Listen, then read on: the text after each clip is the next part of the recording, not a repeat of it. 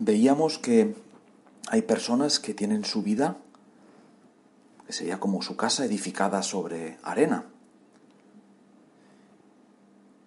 Personas que viven para las apariencias, personas que son formalistas, es decir, que solamente les interesa cumplir una serie de cosas y así tranquilizar su conciencia.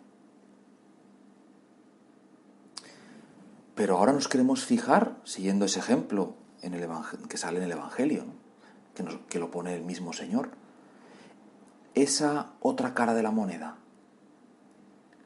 ¿Cómo edificar nuestra casa sobre roca? Si te has perdido la otra parte, pues vete a buscar la meditación correspondiente en la que explicaba cómo edificar una casa sobre arena. Pero ahora vamos a lo interesante, que es cómo edificar una casa sobre roca. Cómo edificar tu vida con un buen fundamento, con un buen cimiento, para que ningún terremoto pueda tumbarla. Pues mirad, es muy sencillo. Y en el fondo todos sabéis ya la respuesta. Estando muy enamorados de Jesucristo. Poniéndole en el centro de tu vida. En el centro.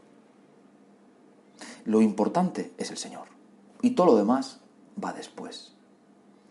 Claro, esto se consigue poco a poco. No penséis que el que habla también lo ha conseguido. Pero estamos en camino, en proceso, poco a poco. Pero eso se consigue a través de pequeñeces, de pequeños detalles de amor. Pero que a los ojos de Dios son manifestaciones enormes del amor que le tenemos. Y a ti a mí nos pasa lo mismo.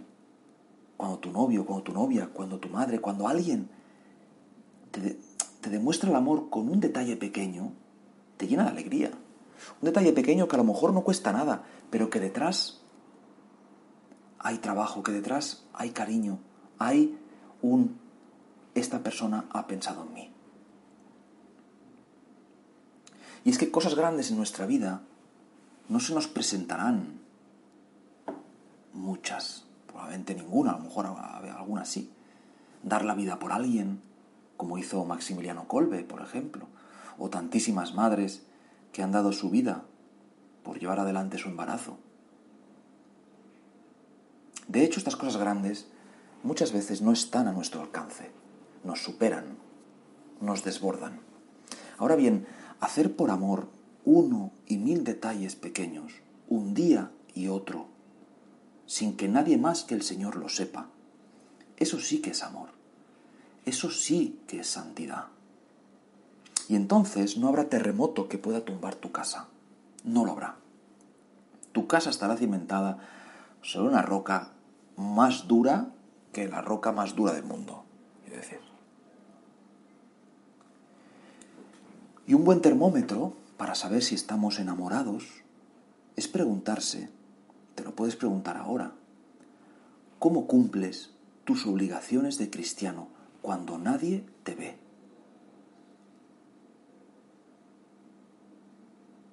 Fíjate qué pregunta más sencilla, cuando nadie te ve.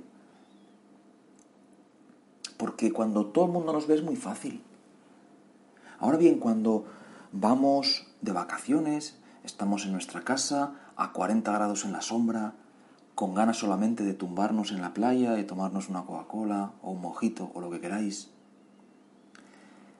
Claro, ahí es complicado, pero cuando una persona en esa situación dice, pues me voy un poco antes, o ahora, no sé, me voy a caminar a esas rocas de ahí para estar un rato con el Señor, hablar con Él, rezar el rosario, tener un detalle de cariño con el Señor, o me voy a confesar porque sé que el cura pues está hasta tal hora en la parroquia y necesito confesarme. Pues un detalle que nadie ve, lo ve solo el Señor.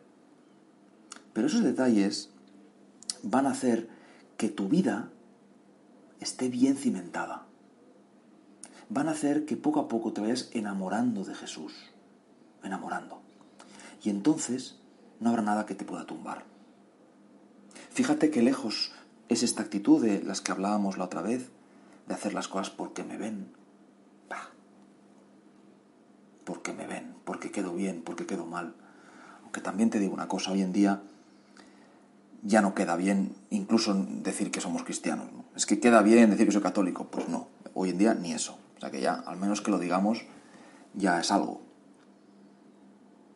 Madre mía, ayúdame a convertirme. Enséñame a cuidar más los detalles que nadie ve. Los detalles que nadie ve.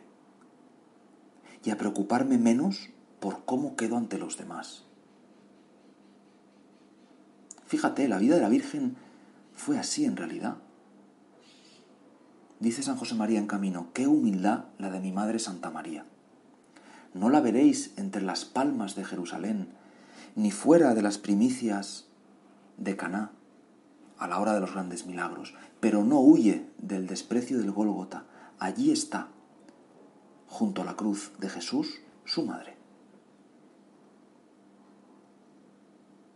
Qué bonito, qué bonitas estas palabras de San José María, qué bonita esta actitud de la Virgen, de no querer destacar, de no querer aparentar, solo vivir para el Señor y cuidarlo con esos detalles ínfimos, pero que representan una gran ternura.